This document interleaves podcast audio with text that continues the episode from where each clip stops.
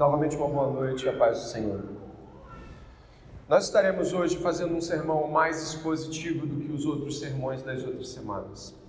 Como vocês podem ver, o texto assinalado contém 13 versículos e é obviamente mais fácil de trabalharmos ele paulatinamente, ou seja, um ponto após o outro. Eu peço que vocês, aqueles que gostam de copiar, de assinalar, possam ter certeza de que nós teremos muito a dizer.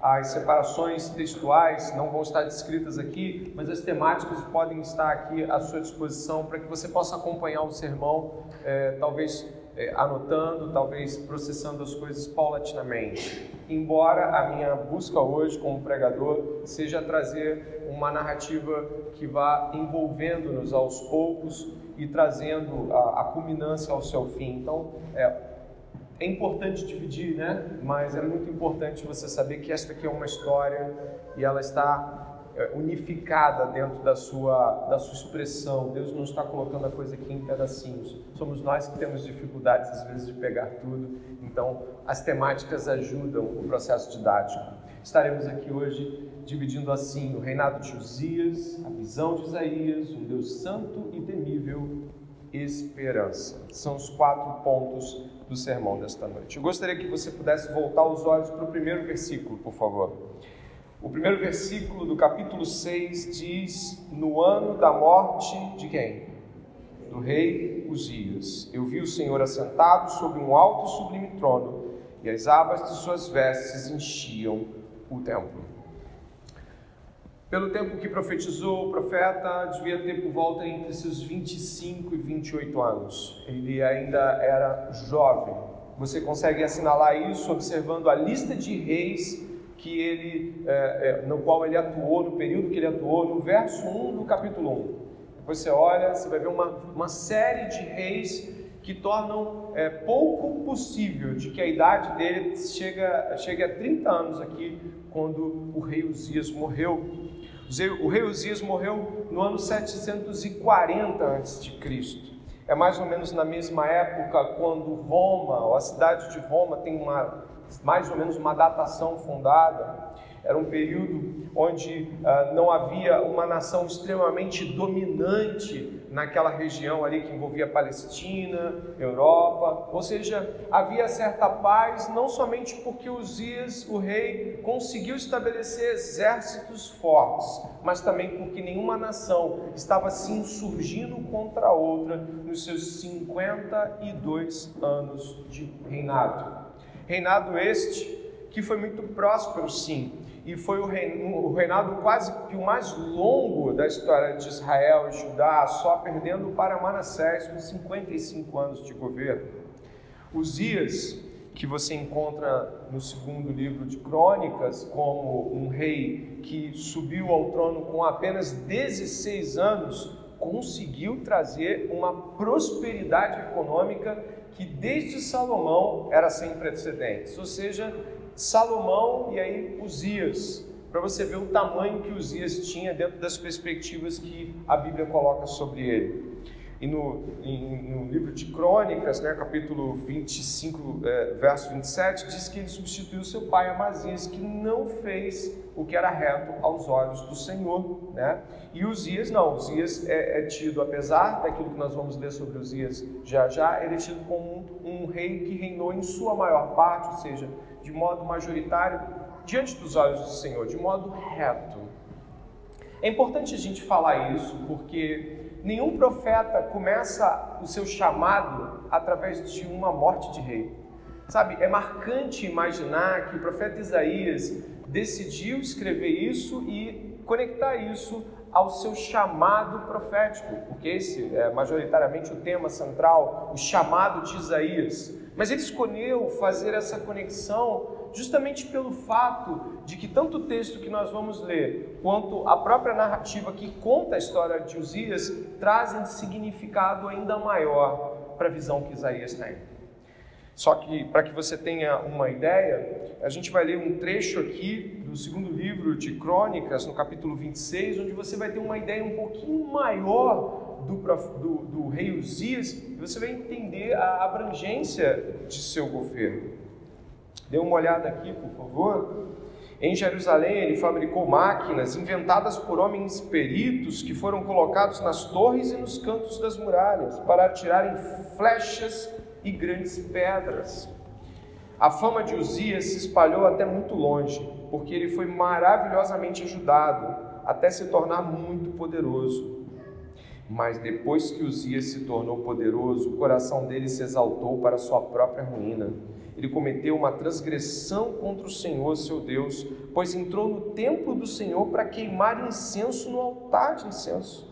Porém, o sacerdote Azarias entrou atrás dele, acompanhado de 80 sacerdotes do Senhor, homens de maior firmeza.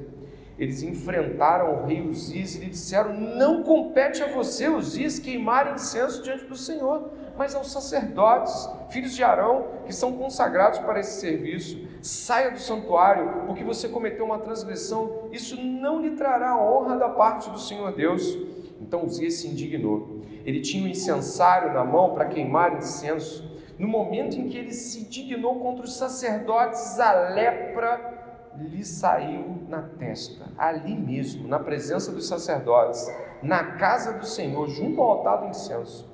Quando o sumo sacerdote Azarias e todos os sacerdotes se voltaram para ele, eis que ele estava leproso na testa. Então apressadamente o tiraram dali e até ele mesmo se apressou em sair, visto que o Senhor havia ferido. Olha como a Bíblia coloca a questão bem claramente. Assim o rei Uzias ficou leproso até o dia de sua morte e por ser leproso morou numa casa separada, porque foi excluído da casa do Senhor. E Jotão, seu filho, tinha encargo, tinha o seu encargo palácio real governando a, o povo da terra. Apesar de todos os grandes feitos, o final de Uzias foi trágico. Ele teve lepra e como nós sabemos, as leis de Israel exigiam que alguém que tivesse lepra ficasse isolado ou ele ia para uma espécie de cidade de leprosos, né, fora dos arraiais de Israel, ou no caso do rei Uzias, ele ficou isolado, completamente distante de poder atuar efetivamente e até mesmo ir na casa do Senhor.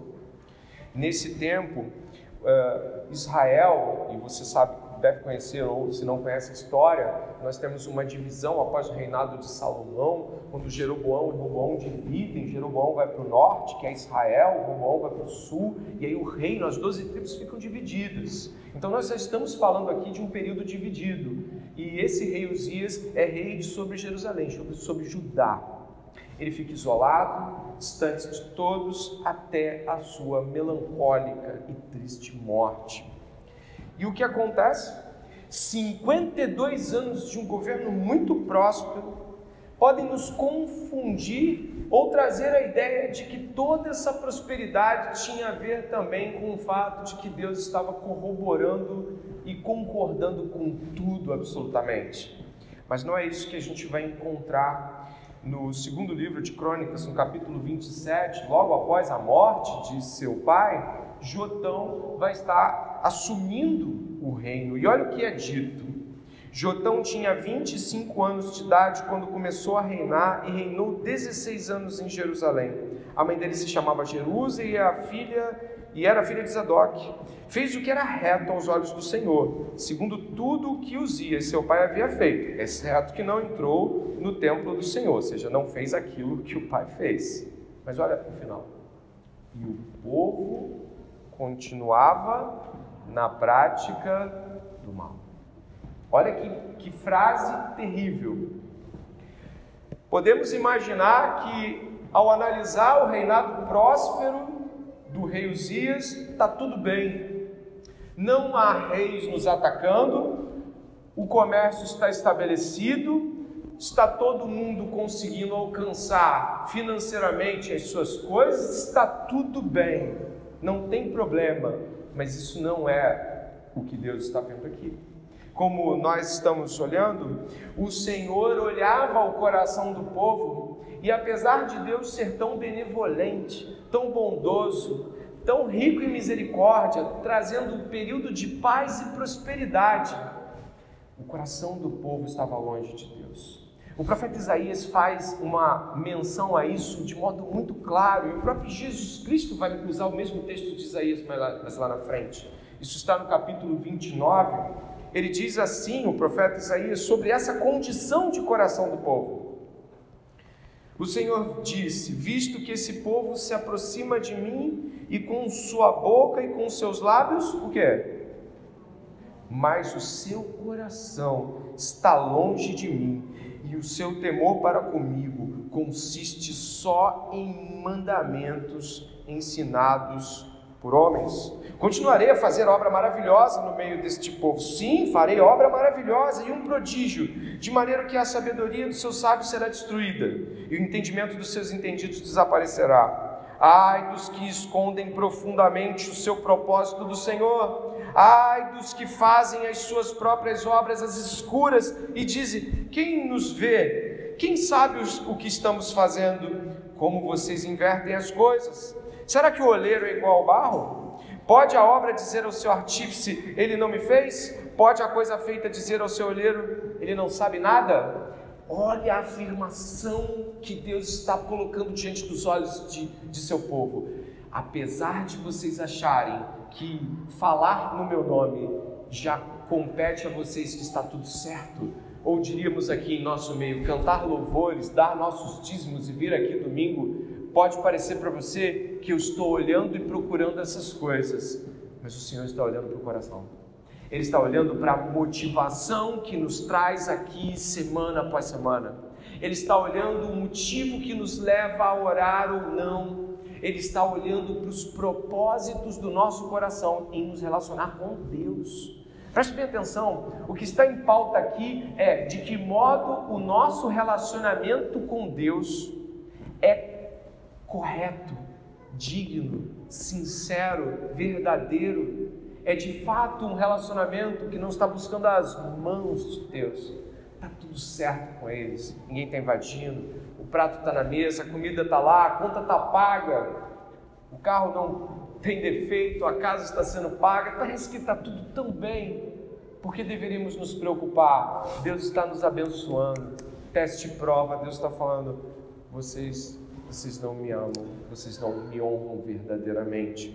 Para nós, isso traz implicações ainda mais sérias, porque nós vimos o que Deus fez com a hipocrisia do coração daquele povo. Nós vimos que Deus lançou eles na mão de vários povos. Eles passaram na mão de assírios os atormentando, depois eles passaram na mão do, do, do Império Babilônio, depois na mão de gregos, depois na mão de romanos. Vocês conhecem a história de Israel, sabe que Deus deixou que muitos os fizessem escravos, cativos, sujeitos. Mas muitas vezes, mesmo quando Deus nos aponta para a realidade passada, nós ainda acreditamos que podemos chegar diante do Senhor com qualquer tipo de disposição do coração e oferecer qualquer tipo de vida que nós levamos, desde que aparentemente esteja tudo bem. A mesma frase que ecoa desde a escolha de Davi, de que Deus não olha como o homem vê, continua valendo para os dias de hoje. E aqui uma pergunta para o seu coração: sua busca por Deus é uma busca genuína, entregue, zelosa, santa, completamente comprometida com o Deus da Bíblia, sua santidade e honra? Ou é uma busca aparente, tampando buracos e lacunas de uma visão que as pessoas podem talvez imaginar, nossa, como é correto, como é direitinho esta pessoa, por dentro ela é completamente torta, completamente distante do Senhor. O Senhor está olhando o nosso coração, está olhando o coração do pastor falando essas coisas, está olhando o seu coração ouvindo essas coisas, e você está aí fazendo cálculos com a sua mente. Eu acredito que está, tipo, Senhor, será que eu estou vindo a este lugar para realmente agradecer ao Senhor? para realmente cantar louvores ao Senhor? Ou será que eu estou completamente distante? Minha vida, o dia da semana, todos os dias são basicamente trabalhar, estudar, reclamar e toca a vida, vivendo um embrulhado de ansiedades. E aí eu chego aqui, eu abro a boca e digo que está tudo bem. O Senhor olha o nosso coração e eu acredito que você e eu deveríamos olhar para o fato de que nossa aparente tranquilidade pode estar escondendo uma grande derrocada que está por vir. Mas essa é só a primeira frase do, do texto. No ano da morte do rei Uzias, reinado próspero de um povo hipócrita. Um reinado correto, ou pelo menos até antes do seu último ato, uma, um reinado digno de um rei que se mostrou orgulhoso e caiu. No ano da morte do rei Uzias, diz o profeta Isaías, eu vi o Senhor assentado sobre um alto e sublime trono, e as abas de suas vestes enchiam o templo. Ele chama por Adonai, ali onde está o Senhor, né? a visão de Isaías é o nosso ponto agora. Adonai. Adonai, eh, em hebraico, quer dizer aquele que domina sobre todas as coisas em majestade e poder. Ele estava indo fazer lá o seu serviço religioso. Ele estava indo na direção, talvez, do templo. E aí o que acontece? A visão é aterradora o que Isaías vê, e ele começa a descrever com linguagem humana limitada, é um primeiro grande contraste com a realidade que nós acabamos de ouvir. Uzias está morto, Deus está vivo. Uzias não está mais, Deus permanece. Salmo 90, verso 2: Ele permanece de eternidade em eternidade o nosso coração se inquieta, se perturba e se abala com os, os nossos reis. Quem será que vai entrar no que vem? Qual é o presidente? Mas a visão que Isaías tem não é sobre Uzias, não é sobre o destino imediato de Israel, é sobre um rei que permanece soberanamente calmo e tranquilo diante de todas as coisas. Deus está vivo 18 anos depois, os assírios iriam atormentar Judá. Mas pode ter certeza de uma coisa: você pode estar falando de 18 anos depois, você pode estar falando hoje aqui de 50 anos daqui à frente, daqui a 100 anos, todos os 10 bilhões de pessoas que existem hoje estarão mortas. E a visão de Isaías permaneceria e permanecerá a mesma. Ele permanece reinando os reis da terra são colocados e tirados, e o Senhor permanece. Deus está vivo. Isso é alegria para o seu povo, saber que Deus continua em seu reino e em sua majestade. Eu gostaria que você avançasse e pensasse de que Ele está sentado num alto e sublime trono. Sabe o que significa? É, significa que Deus tem autoridade independente do que você pensa ou vê, independente dos problemas que cercam você, Deus está assentado em um trono de autoridade. Aqui existem duas palavras que são colocadas uma do lado da outra, em um alto, ou seja, Deus está acima de todos, e sublime ou exaltado. Deus está ali em um trono de exaltação. Obviamente que o nosso coração está sempre em inquietação, mas Deus está sentado com aquela autoridade de quem governa e está tranquilo com seu próprio governo. A gente vai mais além aí, percebendo o que está ao redor disso, o vislumbre da grandeza. Perceba ainda no verso 1 que diz assim: E as abas de suas vestes enchiam o templo. Essas abas de suas vestes, as abas reais, eram a ponta. Eu quero que sua mente possa imaginar. Imagine um templo, porque o templo que Isaías está vendo, é claro que é o templo de Israel na mente dele, na visão dele. E ele está vendo que a ponta das vestes enche o templo. Ele não está dizendo que Deus coube no templo, ele está dizendo que Deus apareceu dentro do templo e agora ele está lá e ele está vendo Deus inteiro. Ele está dizendo o seguinte: a ponta ele não está dizendo o manto todo, ele não está dizendo a roupa inteira, ele está dizendo a pontinha daquele ser gigantesco, a ponta da sua roupa enche o templo todo. Ele está falando de grandeza, ele está tendo um vislumbre da grandeza de Deus. Nós precisamos desse vislumbre da grandeza de Deus. E quando Isaías olhou para isso e ele foi percebendo o tamanho, ele, ele percebeu que estavam seres voando ao redor de Deus. Olha aí, ó, no verso de número 2, ele olhou aquela visão aterradora e haviam seres, presta atenção, saraf ou serafins, só tem essa menção aqui na Bíblia. Não existe outra menção direta a serafins. É, os seres lá de Apocalipse não são chamados de serafins, são chamados de querubins. Sarafs. Isso é, em hebraico, seres flamejantes. Olha que terrível. Seres em chamas não sabemos quantos eram, mas que eles estavam voando ali ao redor de Deus do trono, seres pegando fogo, completamente enfogueados. Dava para ver sua forma, porque ele descreve asas, ele descreve pés, ele descreve rostos, mas ele usa essa expressão que não é colocada diante das Escrituras em mais nenhum dos seres celestiais, dos exércitos celestiais. Ele vai dizer seres que voavam ao redor, pegando fogo em seu próprio corpo, queimando. Eles estavam perto do altar, de tal modo que queimavam. Estes seres maravilhosos têm os seus olhos cobertos, seus pés cobertos com duas asas, seus olhos cobertos com mais duas, e eles voavam com outras duas asas. É claro que os estudiosos da Bíblia ficam tentando capturar um significado ou outro, e alguns buscam aproximar algo que nós podemos tentar entender, eles não conseguiam olhar para aquela cena de todo. Eles cobriam o rosto e ouviam a voz de Adonai. Eles cobriam os pés como um símbolo de não escolha para onde ir e continuavam voando. É o máximo que os teólogos conseguiram dessa representação simbólica que para nós ainda é misteriosa em si. Você imagina?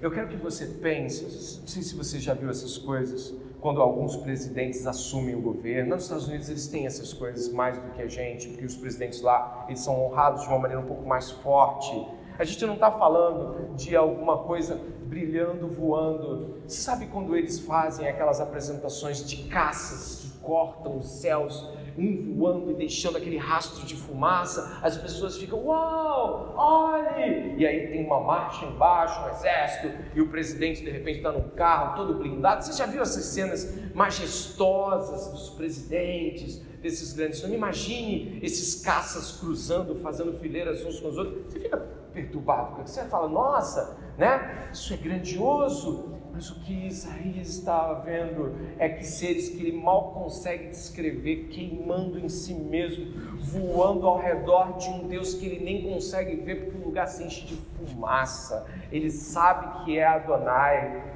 mas ele não consegue ver Adonai, assim como Moisés, Deus colocou uma mão, você vai me ver de ombro.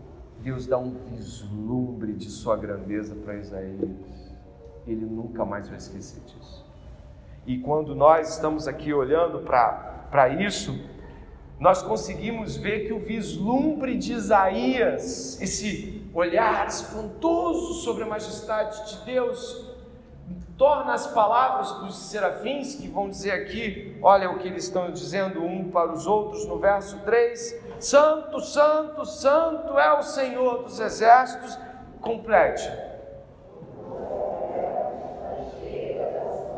Você não consegue, nem eu consigo ver a glória de Deus em toda a terra. Mas quem olha de cima, vê. Eles estão olhando de cima e vendo que toda a terra está cheia da glória de Adonai. Olha que visão. Eles estão dizendo algo que uns homens não conseguem ver. Eu consigo olhar mal para alguns 50, 100 metros a minha distância, subindo em um monte, talvez eu vislumbre uma planície ou algo mais embaixo e já fica com aquela cara que a gente fica, né? Uau! A gente olha para o mar e fala: Deus, Deus é grande, Deus é maravilhoso. Esses aqui estão olhando de lá de cima estão olhando para o que Deus faz, para aquilo que Deus coloca diante dos olhos e não somos capazes de observar, está dizendo a terra inteira está cheia da glória dele. Como responder isso? Como, que, como, como um, um hebreu, como um judeu ali, um hebreu de vinte e tantos, trinta anos de idade responde a isso, tendo visto tão pouco do mundo que Deus criou? Ele está completamente atormentado, eu tenho certeza absoluta. A visão é magnífica, a visão é grandiosa. Deus está mostrando a ele que ele é o rei. É uma visão, uma visão da majestade de Deus.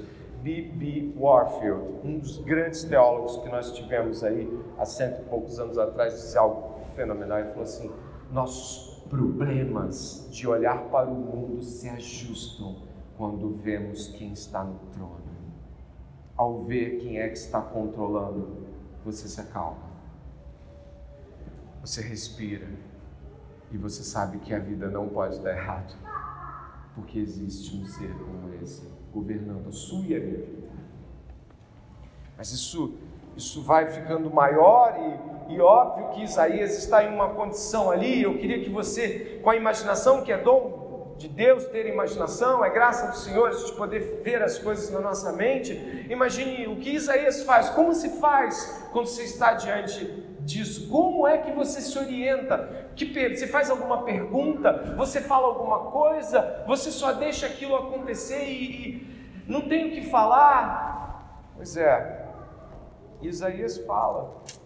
E se você puder ver, ele fala o seguinte, verso no verso 4, só para você ter uma ideia, quando os, os, os serafs, os sarafs, os seres flamejantes falavam, as batentes começavam a mover. E olha o verso 5: Ai de mim, estou perdido, porque eu sou homem de lábios impuros e habito no meio de um povo de lábios impuros. Os meus olhos viram o Rei, o Senhor dos exércitos que está acontecendo aqui? O que está acontecendo aqui é que aquele derramamento de glória, a santidade de Deus, aqui nós estamos aqui diante de alguém que olha para Deus e se vê como de fato é. Existe uma frase do Alec Mottier, que é um estudioso renomado de Isaías, onde ele fala sobre isso. Eu acho que eu coloquei aqui, está aqui, né? Santidade é a glória oculta do Senhor, glória é a santidade onipresente do Senhor. Só esse texto já nos vale, mas ainda temos ali, ó, e a glória é o derramamento, a revelação, a exibição no mundo de seu valor e méritos supremos. Isaías está completamente aterrorizado com isso a única coisa que ele consegue dizer, estou perdido. E esta palavra para nós, ela tem um valor enorme. Eu gostaria de usar um termo aqui e eu gostaria que você tivesse todo cuidado para interpretar ele dentro do contexto dessa, desse sermão. Isaías está com um medo sagrado. Eu gostaria que você pensasse nessa terminologia. Ele está com medo sagrado, ele está olhando para aquilo que ele jamais imaginava que fosse Deus. Talvez fosse de um, de um, de um modo para ele, na mente dele, ele pensava em Deus. Claro que ele pensava em Deus. Ele reconhece, mas ficou enorme. E a palavra que ele usa aqui, eu gostaria que você pudesse ver, essa palavra está no verso 5, estou perdido. Essa palavra, nidmet, em hebraico, isso significa em silêncio. Preste atenção. Essa palavra significa em silêncio, ou algo mais próximo como silêncio diante de uma tragédia de morte inevitável. É assim que está descrito essa expressão dessa palavra nidmet. Essa palavra em hebraico representa quando alguém está olhando para a própria morte, indo na direção dela, e ela completamente sem reação se cala e espera a tragédia. Quando Isaías viu, ele tinha uma certeza profunda que o, deixou atemorizado: é, eu vou morrer. Olha o que eu vi. Olha quem é o Deus. E aí, quando ele olha a santidade de Deus, que no, no, Velho Testamento a, a, expressão da ideia de santidade de Deus, ela abarca sim de que Deus é outro, de que Deus é separado, de que Deus é, é diferente de tudo que Ele criou, diferente de todos nós, Ele é separado, Ele é outro, mas também fala sobre a separação de Deus em relação ao pecado, a sua completa distinção em relação ao ato pecaminoso. Então, nós também entendemos que o que está acontecendo aqui é Santo, Santo, Santo. E ele olha para si, pecador, pecador, pecador. Acabou, acabou para mim. Acabou para mim. E ele diz que está perdido. Abacuque capítulo 2, verso 20, usa expressão semelhante. Leia, por favor.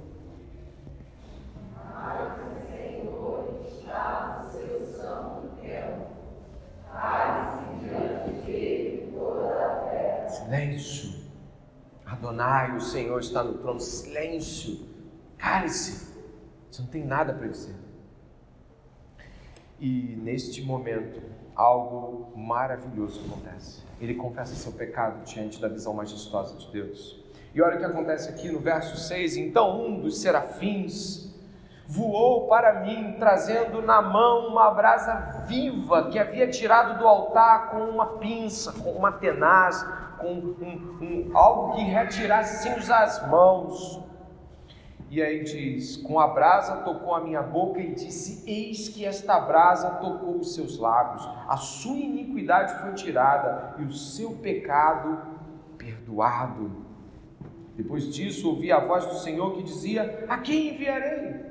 E quem há de ir por nós? Eu respondi: Eis-me aqui, envia-me a mim. Então ele disse: Vá e diga a este povo. Então começa uma série de pronunciamentos de Deus sobre o que Isaías deveria dizer, e eu gostaria de, de me ater aqui em alguns aspectos.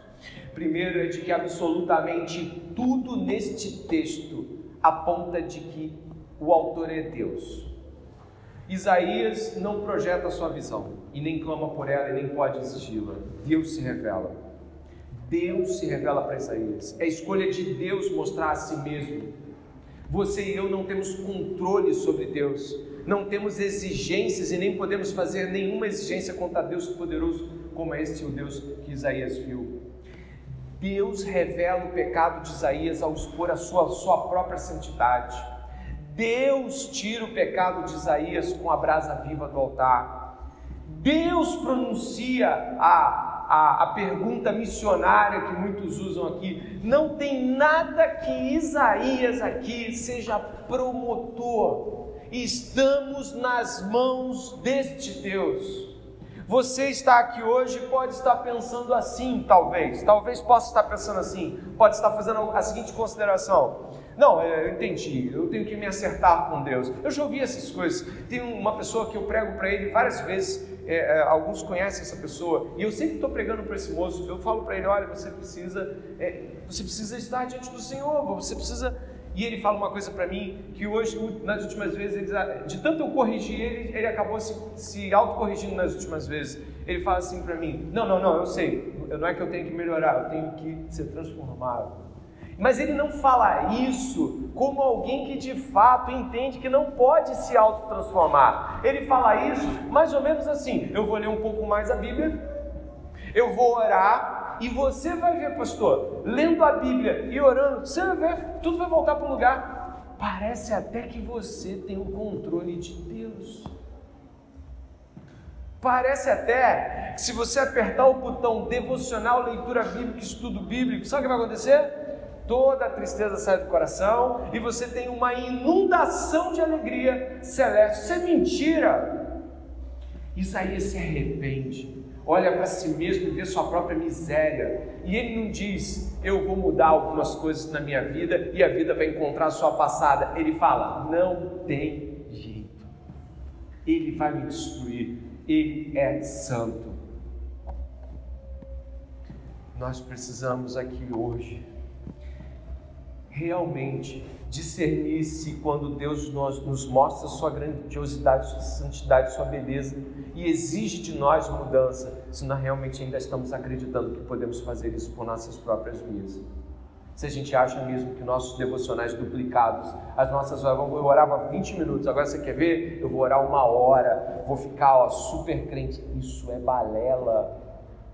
Se não nos arrependermos de nossos pecados, se não clamarmos pelo poder do alto e, e nos humilharmos diante do Senhor até que Ele venha, se quiser vir. Essa é a postura de alguém que reconhece miséria. Essa é a postura de um camarada que estava lá, nos palácios da vida, com uma erudição absurda, uma capacidade de escrita fenomenal, conhecedor das leis, e Deus chama esse, esse homem e o coloca diante de sua própria miséria, que é o que muitos de nós evitamos, muitas vezes admitir, somos totalmente miseráveis nas mãos de um Deus puro, santo, justo e soberano. E isso dá medo. Eu tenho medo. E você deveria ter também, porque Isaías teve. E tudo vem desse Deus soberano e majestoso. E esse Deus vai e perdoa Isaías ele está com eu não tenho o que dizer, eu vou morrer. Deus vai lá e toca na boca dele e tira sua iniquidade, seu pecado expiado. Isso é graça de Deus. Me diz o que Isaías deu para Deus aqui. Me diz que oferta dupla deu, deu nada. Isaías não teve tempo nem de piscar quando reconheceu a miséria e reconheceu o tamanho de Deus. Sabe o que acontece? Deus foi lá e perdoou, sem nada ser exigido. É graça. É isso que muitos de nós, quando estamos diante dos nossos pecados, às vezes fugimos de experimentar. A gente quer que a vida mude, mas a gente não quer, que, a não quer acreditar que está tão ruim quanto, esteja. A gente quer que as coisas sejam transformadas, mas a gente não quer admitir que está no fundo do poço. Isaías admitiu: estou no fundo, do fundo, do fundo do poço. Não tem jeito para mim. E olhou para cima e esperou que Deus o consumisse. E ele foi misericordioso, bondoso e tirou dos lábios dele a sua iniquidade. A palavra iniquidade significa pecado de um modo distinto de outras expressões de pecado. No Novo Testamento, ela tem uma tradução diretamente ligada à palavra anomos, ou alguém que quebrou a lei intencionalmente. Ou seja, a iniquidade de Isaías não era de um desavisado, e ainda que fosse de alguém que não conhecesse a lei, pecado é pecado diante do Deus Santo. Mas Isaías conhecia a lei, como muitos aqui conhecem as Escrituras e pecam. Mas o Senhor é aquele que pode, esta noite, apagar nossas transgressões. Avançando, irmãos, a visão de Isaías agora aponta para a realidade de uma missão e olha, isso é isso é diferente. Porque o que você vai ler aqui é algo que é difícil de se imaginar como uma missão. É difícil que você imagine que Deus está te pedindo o que Isaías está sendo ordenado a fazer. Porque nós imaginamos o ministério profético, nós imaginamos a vida ministerial como algo extremamente frutífero, algo extremamente belo, sabe? Muralhas do inferno caindo, pessoas se convertendo. Nós imaginamos assim, né? pode demorar alguns anos, mas várias igrejas plantadas. Deus vai me chamar, Deus vai fazer de você um, um Abraão de filhos na fé. Sabe o que acontece aqui? É totalmente diferente. Deus chama Isaías para o ministério de condenação ele diz que o pecado do povo já está além do arrependimento e que ele vai pregar agora sem que eles ouçam. Olha que ministério esse de Isaías. O que é dito aqui é o seguinte, no verso 9: Vai e diga a este povo: ouçam, ouçam, mas sem entender, vejam, vejam, mas sem perceber. Torne insensível o coração deste povo, endureça-lhes os ouvidos e feche os olhos deles, para que não venham a ver com os olhos, ouvir com os ouvidos e entender com o coração, e se convertam e sejam curados. Isaías fica apavorado, porque imagine, o que Deus está falando é: não tem jeito mais para eles. Olha, essa pergunta de Isaías, ela quase que corta Deus. Deus está falando, até quando? Perguntei, olha aqui o verso 11: até quando, Senhor? Quem, como? Mas eu vou pregar, vou pregar, ninguém vai ouvir, eu vou pregar, ninguém vai se converter, até quando? Deus vai mais ainda, e é mais contundente ainda na fala, até que as cidades estejam em ruínas, e fiquem sem habitantes, as casas fiquem sem moradores, a terra esteja em ruínas e devastada, e o Senhor afaste dela o povo, e no meio da terra sejam muitos os lugares abandonados. Mas se ainda ficar a décima parte dela, tornará-se destruída, como o terebinto e como o carvalho, dos quais depois de derrubados ainda fica o toco. Assim a semente santa será o seu toco.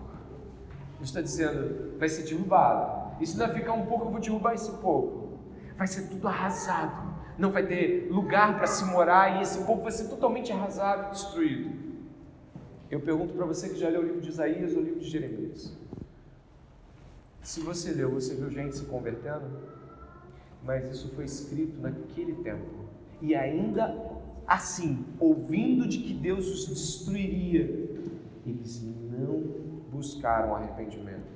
As gotas d'água foram em Jeremias, que traz a mensagem junto com o juízo de Nabucodonosor. Aqui, só para que você tenha uma ideia do cinismo que o povo está, presta atenção, presta atenção no começo do sermão. Você lembra que as coisas estão bem. É difícil pregar para pessoas que não estão com tudo no fundo do poço. Porque às vezes as pessoas que não estão com tudo no fundo do poço ainda se agarram. O trabalho está indo bem, meu casamento está indo bem, meus filhos estão com saúde, está tudo indo bem. Então as pessoas costumam tratar as, as, as palavras de Deus com menos intensidade. Está tudo bem. Já viu quando você prega para alguém e ela faz um isso é pesado, né? Sabe aquele pesado, mas não tem nenhuma expressão? Isso é pesado, isso é forte. No capítulo 28, eu gostaria que você fosse até Isaías, capítulo 28, por favor. Você marca aí o capítulo 6, vai, até o capítulo 28.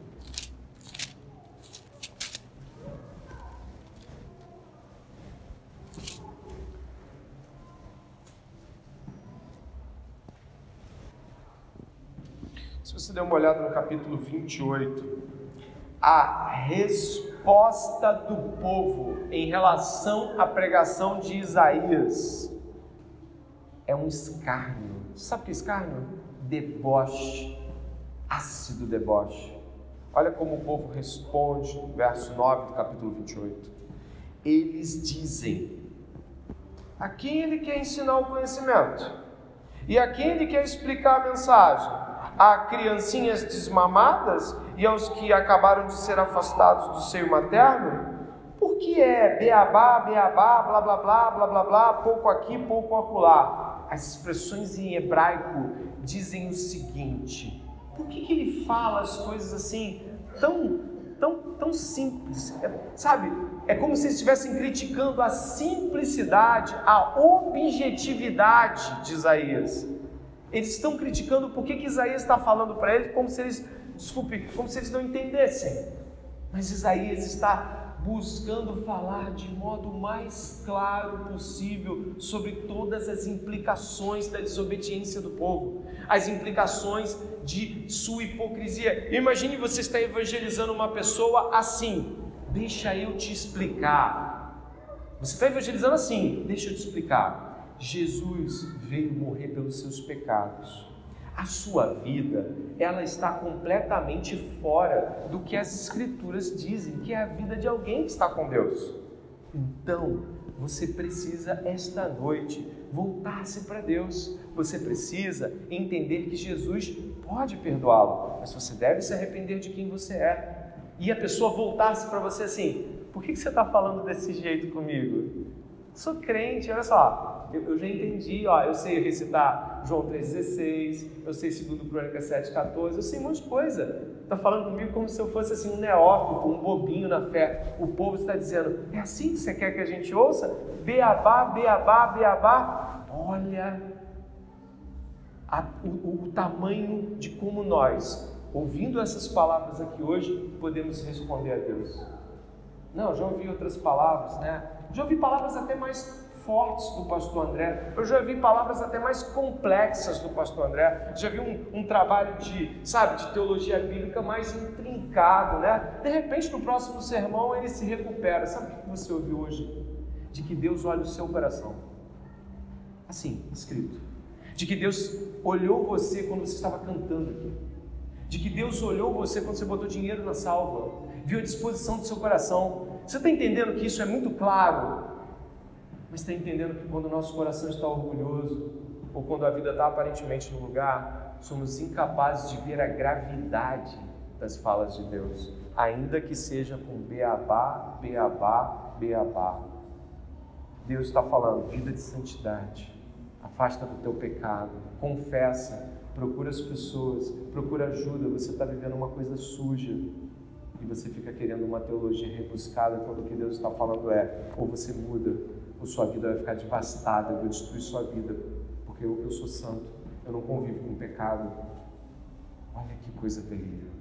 Podemos nesta noite querer uma mensagem mais complexa, a fim de atender talvez as nossas nossos interesses teológicos, quando o que Deus está dizendo é: se você se aproxima de mim, se aproxime com uma vida reta, e se achar pecado diante de mim, se arrependa, clame, busque.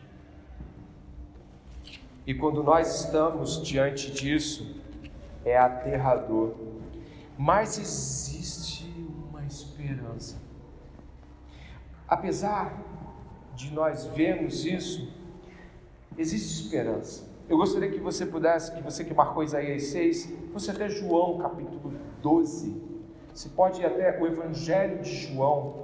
Jesus vai estar citando Isaías 6. Talvez você nunca tenha lido desta forma ou tenha passado pelos teus olhos. Mas em João capítulo 12, Jesus está é, falando de Isaías capítulo 6.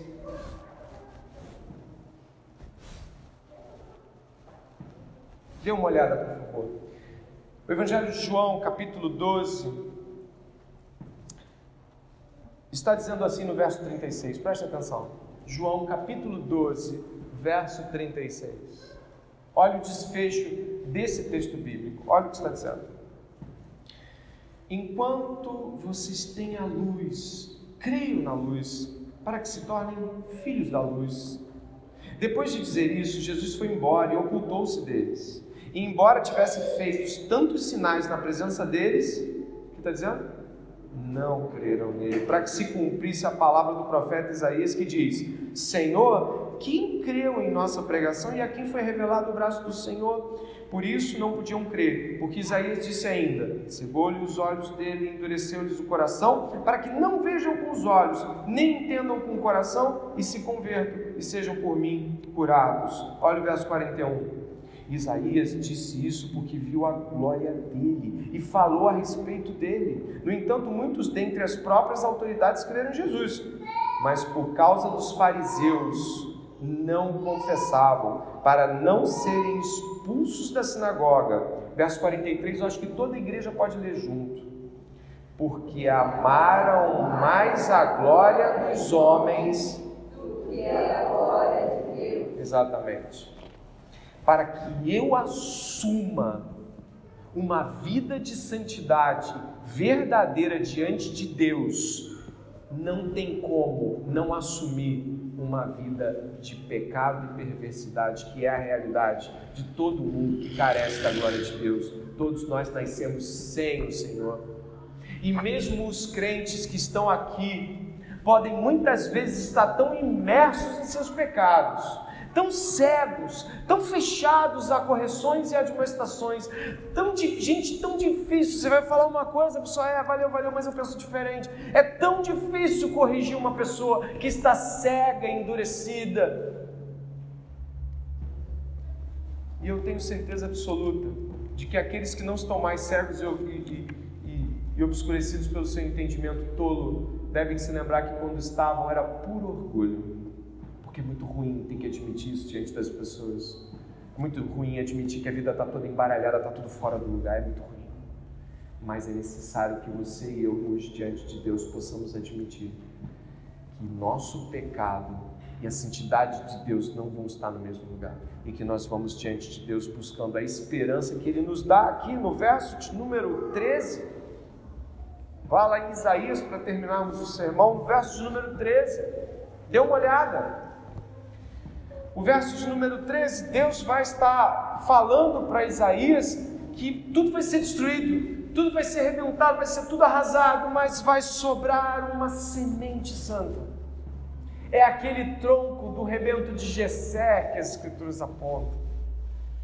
Nós ouvimos acerca de esse Deus que é alto e elevado, alto e sublime. E nós agora vamos ler dois textos bíblicos maravilhosos, onde Isaías nos traz a esperança que o Senhor nos dá essa noite. Dê uma olhada, por favor, aqui em Isaías, capítulo 52, verso 13, falando do servo de Jesus. Olha o que diz: Eis que meu servo, pode ler? Deve agir com sabedoria, ele será alto e elevado, e será. É Jesus. É, são as mesmas palavras que são ditas sobre o trono de Deus, um alto e sublime, um alto e elevado trono. O servo do Senhor está hoje à direita de Deus Pai Todo-Poderoso, olhando por nós. E diz ainda, e esse é um texto daqueles que são âncoras para nossa alma. A gente deve se agarrar a, a um texto como esse de Isaías 57, verso 15 esse texto está aí não? Não tem problema. Eu vou ler em voz alta e você marca na sua Bíblia. Olha o que diz o Senhor em Isaías 57, 15. Aquele, assim diz aquele que é elevado e exaltado, que habita a eternidade, cujo nome é santo. Olha o que ele diz: Eu habito no lugar alto e santo também com aquele que é contrito e humilde de espírito, para reavivar o espírito dos humildes e reavivar o coração dos contritos. Aquele mesmo que habita num alto e sublime trono, desce e habita com aqueles que estão com o coração completamente destruído pelos seus pecados, humilhados, pedindo a Deus que tenha misericórdia diante do que são do que não são diante de Deus, do, da sua vida miserável, está nas Escrituras de que este Deus majestoso desce até nós e fala conosco em meio à nossa miséria.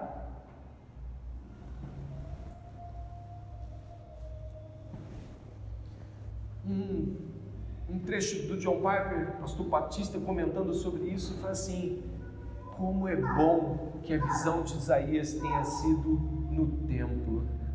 Sabe por quê? Porque significa que o templo para eles era o lugar onde Deus se revelava para eles, onde Deus aparecia para eles. E a igreja, que é templo do Espírito Santo, está aqui hoje, que é onde Deus vem e fala, é o mesmo lugar onde hoje você e eu podemos chegar e dizer: Senhor, estou contrito, estou humilhado, envergonhado pela vida que tenho levado. Tem misericórdia de mim. E Ele vai ter misericórdia. Quando nós estamos pensando sobre tudo isso, fica para nós, e aí eu vou concluindo com você, a história de um homem que você já ouviu falar, acho que já, Jó. Antes de lançar os dois textos aqui de Jó, que eu acho que separei aí, não é? Você lembra da história de Jó? Deve lembrar. Estava tudo bem. Um homem justo, reto diante de Deus, íntegro, como nenhum homem de sua geração era. Então, Deus permitiu que ele passasse por inúmeras situações. E cada coisa tão preciosa da vida dele foi arrancada: os filhos, as posses, a saúde. Jó, ao que parece, passou meses de penúria. Teve um momento lá pelo capítulo 40, 41, 42, que Jó quer falar com Deus. Ele quer falar com Deus porque não é, não é justo eu passar por isso. Por que, que estou passando por isso? Eu separei alguns textos aqui de Jó e você vai ver Deus falando com Jó. Deus olha para Jó e diz o seguinte: Você vai me colocar no lugar errado? Você vai me condenar para que possa ser justificado? Você tem um braço como Deus e pode trovejar com uma voz como a dele? Vista-se com majestade e dignidade, vista-se de glória e esplendor. Olhe para cada um que é orgulhoso e rebaixo. e pisoteie os ímpios onde eles estão, então eu também reconhecerei a você que sua própria mão direita pode lhe dar a vitória. Quem então é aquele que pode estar diante de mim? Quem me deu para retribuir? Tudo o que está sob todo o céu é meu. E depois daquela vasta sequência de Deus dizendo: Onde é que você estava quando eu fiz isso? Onde você estava quando eu medi a terra com arco? Como é? Se você ajunta os pássaros, os animais, é você quem, quem desmama eles? É você quem faz isso? Me diz se você consegue. E Deus começa a fazer perguntas que Jó não tem o que dizer. Ele se cala diante da ignorância de tentar colocar Deus em um banco de julgamento ou minimamente em questioná-lo quanto ao que ele estava passando. O final do livro de Jó você também conhece, ou já deve ter ouvido. Ele diz assim: Portanto, eu disse o que eu não entendia. Coisas maravilhosas demais para mim que eu não sabia. Eu tinha ouvido falar de ti só de ouvir, mas agora meus olhos te veem. Portanto, eu me desprezo e me arrependo no pó. Quando a nossa visão de Deus é realmente do Deus no trono, do Deus grandioso, cercado de seres gigantescos voando ao redor dele em chamas, nós nos derretemos por dentro. Nós olhamos para a nossa miséria e pequeneza só podemos clamar por misericórdia. Quem reclama da vida está reclamando de Deus. Quem está dizendo que a vida podia ser diferente do ponto de vista de não contentamento está botando o dedo diante de Deus e dizendo que ele poderia julgar e controlar o mundo de um modo melhor. Então, esta noite, você que está aqui diante de Deus, assim como eu, deve reconhecer a miséria e a necessidade imensa de pedir que Deus te refaça do pó e das cinzas e te coloque diante dele. Que você e eu possamos achar misericórdia e favor diante de Deus hoje e que o Espírito Santo esteja agora nos movendo para uma vida de arrependimento de verdade, ao invés de um papinho, uma conversinha de não, a vida é, vou melhorar, vou começar a ler um pouco mais de Bíblia. Sabe, pastor, pode deixar? Pô, estou gostando da igreja, pastor. Olha aí, ó, que legal, vamos parar com isso. Estamos diante de um Deus e não tem barganha. Não tem barganha, não tem papo. É joelho no chão e tem misericórdia de mim. Tenha misericórdia de nós, Senhor, esta noite. Ore comigo, por favor.